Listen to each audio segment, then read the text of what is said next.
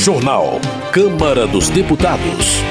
Presidente da Câmara assume comando do grupo de parlamentos do G20. Plenário deve votar novas regras sobre tributação de aplicações financeiras de brasileiros no exterior. Pauta da semana inclui projetos de interesse das pessoas com deficiência.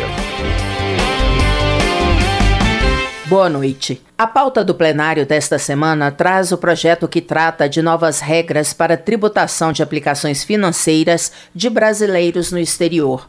Os deputados também podem votar propostas voltadas às pessoas com deficiência, como informa o repórter Cid Queiroz. Passado o feriado prolongado, a Câmara pode votar o projeto que trata da taxação de rendimentos de brasileiros no exterior em empresas conhecidas como offshores. Na proposta deve ser incluída também a cobrança sobre os rendimentos dos chamados fundos exclusivos, que são carteiras de investimentos de grandes aplicadores. O texto está com urgência e, por isso, desde 14 de outubro, passou a impedir a votação de outros projetos pelo plenário. O presidente da Câmara, Arthur Lira, está em viagem oficial. O primeiro vice-presidente da Câmara, deputado Marcos Pereira, é quem vai conduzir as votações. Nós vamos trabalhar o PL das offshore, porque ele vai trancar a pauta, então na terça-feira nós vamos ter reunião de líderes, o relator vai apresentar definitivamente as suas ideias tirar eventuais dúvidas dos líderes e vamos apreciá-lo à tarde. Segundo o governo, as cobranças sobre os fundos exclusivos e sobre as offshores podem gerar uma arrecadação de mais de 30 bilhões de reais entre 2024 e 2026. O líder do governo, deputado José Guimarães, ressalta a importância da aprovação da matéria para o ajuste fiscal. Nós concluímos a reunião dos líderes com o presidente em exercício Marcos Pereira e acertamos a agenda. O primeiro deles, à disposição da maioria dos líderes, com exceção da oposição, nós votávamos na terça-noite o PL dos offshores, os fundos fechados. E é muito importante para o país, para a agenda econômica do Haddad e do nosso governo. Se os deputados concluírem essa votação, na quarta-feira o plenário pode apreciar sete propostas voltadas para pessoas com deficiência. O presidente da Comissão de Defesa dos Direitos das Pessoas com Deficiência, deputado Márcio Gerri, do PCdoB do Maranhão, explica que a iniciativa é fruto de um consenso entre todos os partidos. Trazer para cá um dia muito especial de aprovação de matérias referentes aos direitos das pessoas com deficiência, numa decorrência, inclusive, do dia 21 de setembro, que é o Dia Nacional de Luta das Pessoas com Deficiência, em que nós conseguimos reunir várias proposições de todos os espectros político, de todo o campo, os campos partidários, enfim, construindo um grande consenso, uma grande convergência, uma grande unidade na comissão. Foi incluído na pauta, entre outros, o projeto que dispõe sobre a oferta de profissionais de apoio escolar especializados nas salas de aula para atendimento aos alunos com deficiência.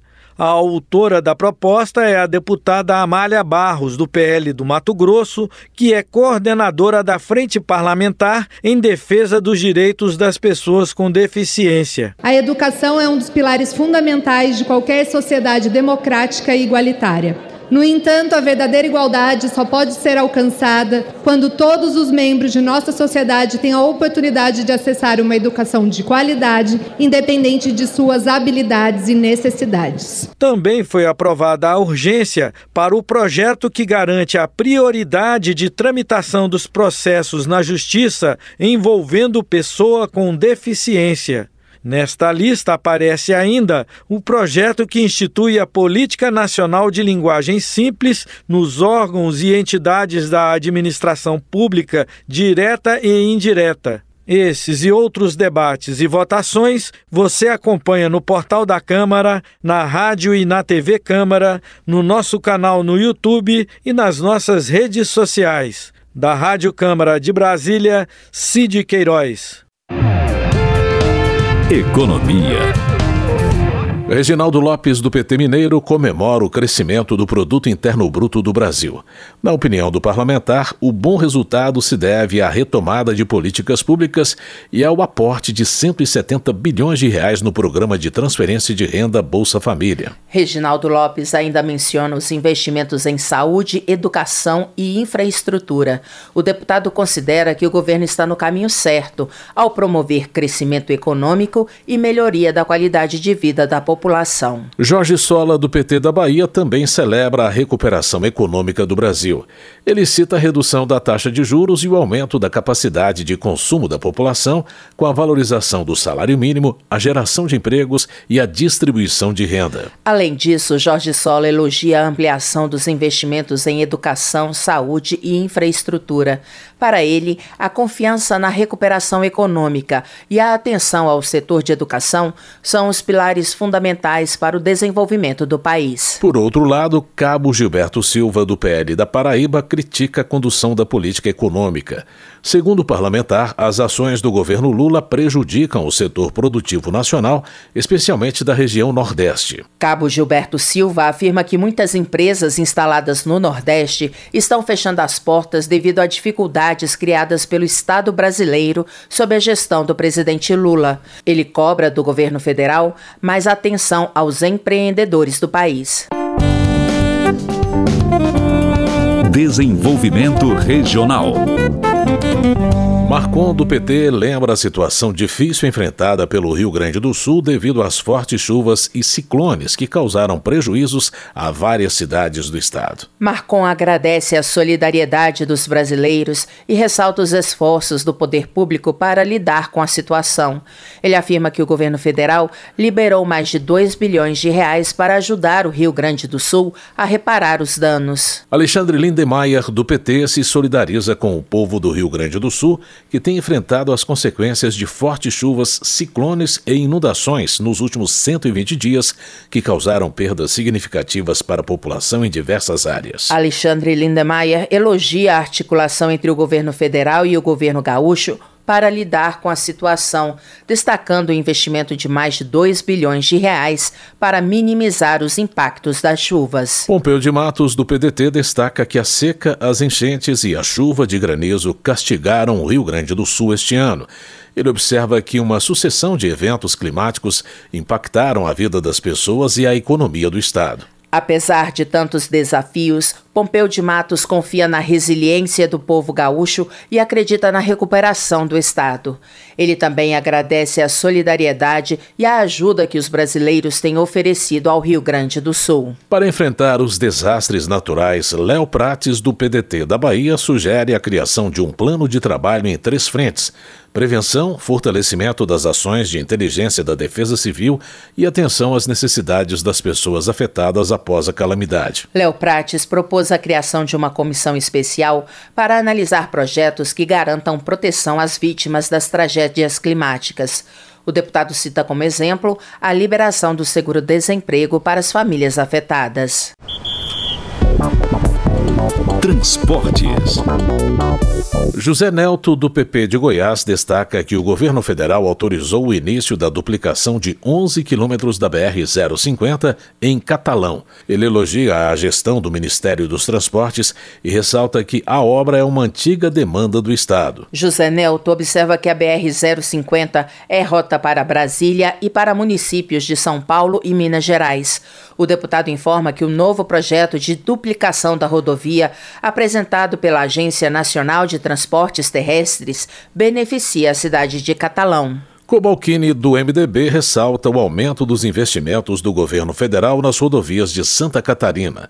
Segundo o parlamentar, os valores saltaram de 270 milhões de reais em 2022 para 1 bilhão e 400 milhões de reais este ano. Cobalcini também registra a publicação do edital para contratar a duplicação da BR 282 desde o município de Lages até São Miguel do Oeste. Ele destaca a importância da boa conservação das rodovias para o desenvolvimento econômico de Santa Catarina. Coronel Crisóstomo do PL de Rondônia questiona o motivo do alto custo das passagens aéreas no Brasil em comparação com os outros países. Coronel Crisóstomo defende a abertura do mercado brasileiro para companhias aéreas estrangeiras, com o objetivo de reduzir o valor dos bilhetes cobrados no Brasil. Justiça.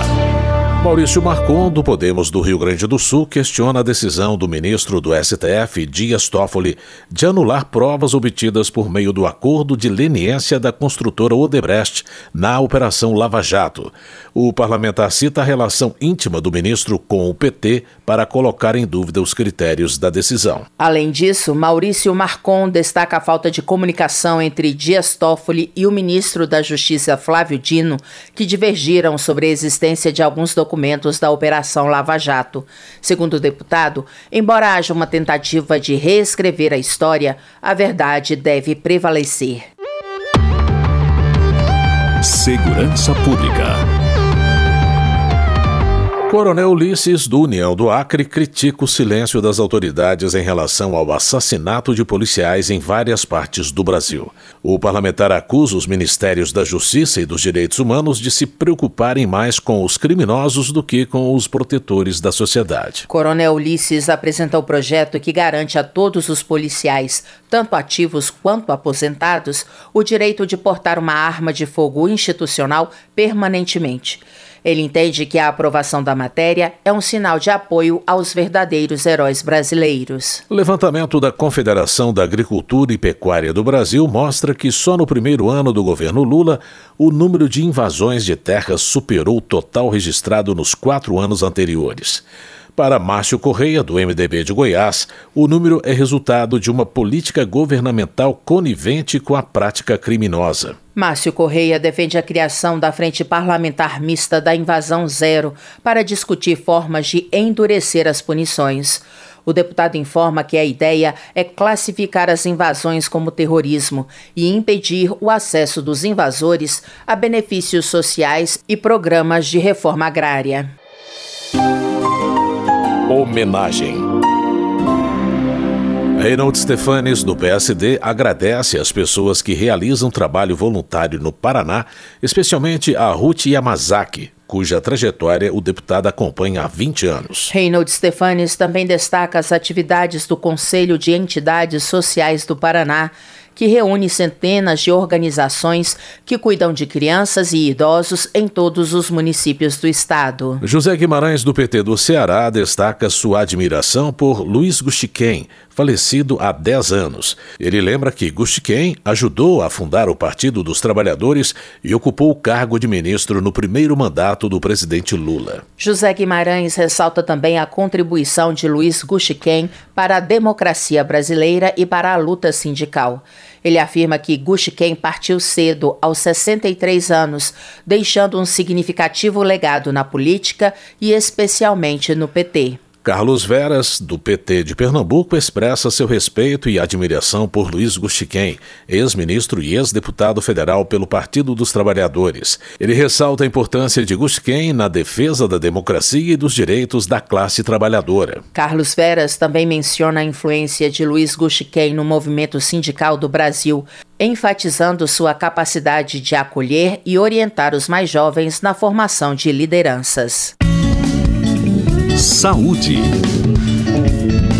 Yandra Moura, do União de Sergipe, destaca a importância da campanha Outubro Rosa para conscientizar a população e ampliar as ações de combate ao câncer de mama no Brasil, estimulando a prevenção e o diagnóstico precoce. Yandra Moura reitera a necessidade de agir para reduzir a letalidade da doença, principalmente porque o diagnóstico precoce é a chave para o sucesso do tratamento do câncer de mama, que, quando detectado no início, tem 90% de chances de cura. Priscila Costa, do PL do Ceará, critica as políticas públicas ligadas ao movimento LGBT que mencionam crianças trans Segundo a deputada, o termo que vem se tornando cada vez mais comum na sociedade ameaça a integridade psíquica, emocional e física das crianças. Priscila Costa também condena os tratamentos hormonais e cirurgias de mudança de sexo em adolescentes, alegando que essas práticas causam danos irreversíveis. Por isso, a deputada apresentou o projeto que transforma em crime hediondo qualquer iniciativa que prejudique a saúde das crianças em nome de uma ideologia. Política. Érica Cocai, do PT do Distrito Federal, acusa o ex-presidente Jair Bolsonaro de minar a democracia e de cometer irregularidades durante sua gestão. Na visão da deputada, o atual governo está recuperando a normalidade do país com melhorias econômicas e ações de combate à fome. Érica Cocai espera que os programas para o Brasil se concentrem mais nas ideias e menos na polarização política. A deputada argumenta que é hora de deixar de lado o ódio e a mentira e valorizar o retorno da esperança e da democracia. Por sua vez, Giovanni Cherini, do PL Gaúcho, entende que Jair Bolsonaro enfrenta uma perseguição perseguição política. O deputado alega que a quebra de sigilos telefônicos e bancários de diversas pessoas ligadas ao antigo governo, além da resistência ao voto impresso, evidenciam arbitrariedades contra o ex-presidente. Giovanni Cherini também protesta contra o que chama de união de forças para caçar os direitos políticos de Bolsonaro, enquanto que, por outro lado, agentes públicos condenados pela justiça por corrupção são libertados. Luiz Carlos Sauli, do Podemos do Paraná considera que a polarização ideológica brasileira tem desviado o país de sua busca por estabilidade política, econômica e democrática. Luiz Carlos Rauli conclama gerações futuras a priorizarem a retomada do crescimento e o equilíbrio fiscal no lugar das brigas políticas.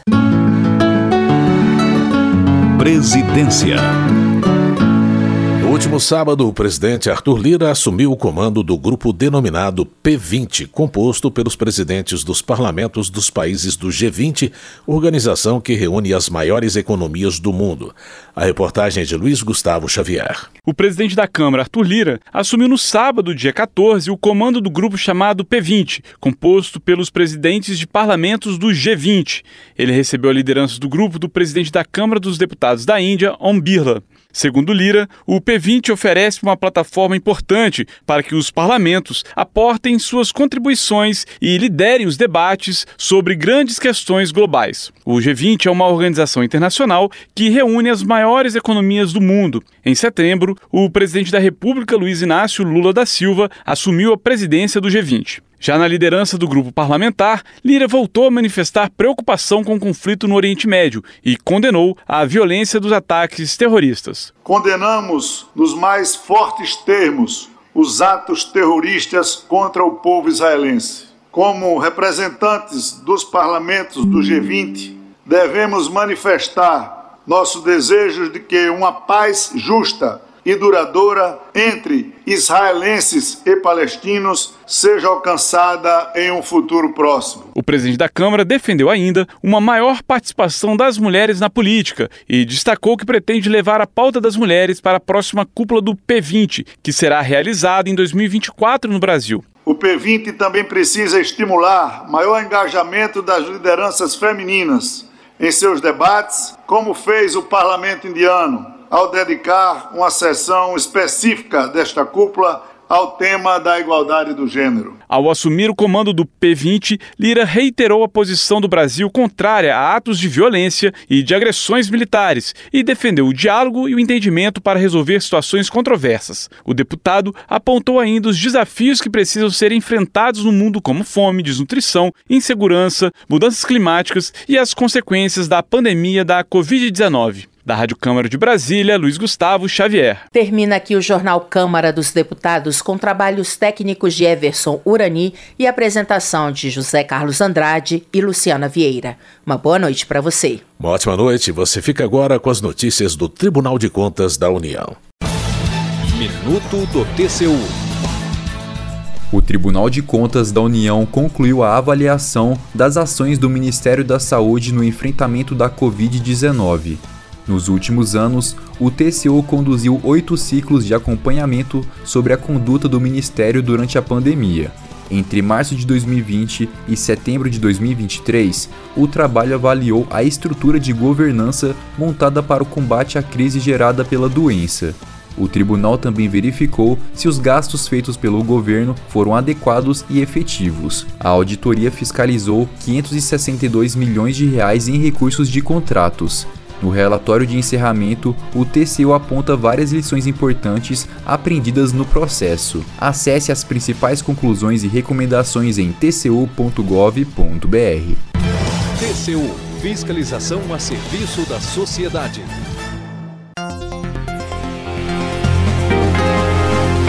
Você ouviu a voz do Brasil. Boa noite.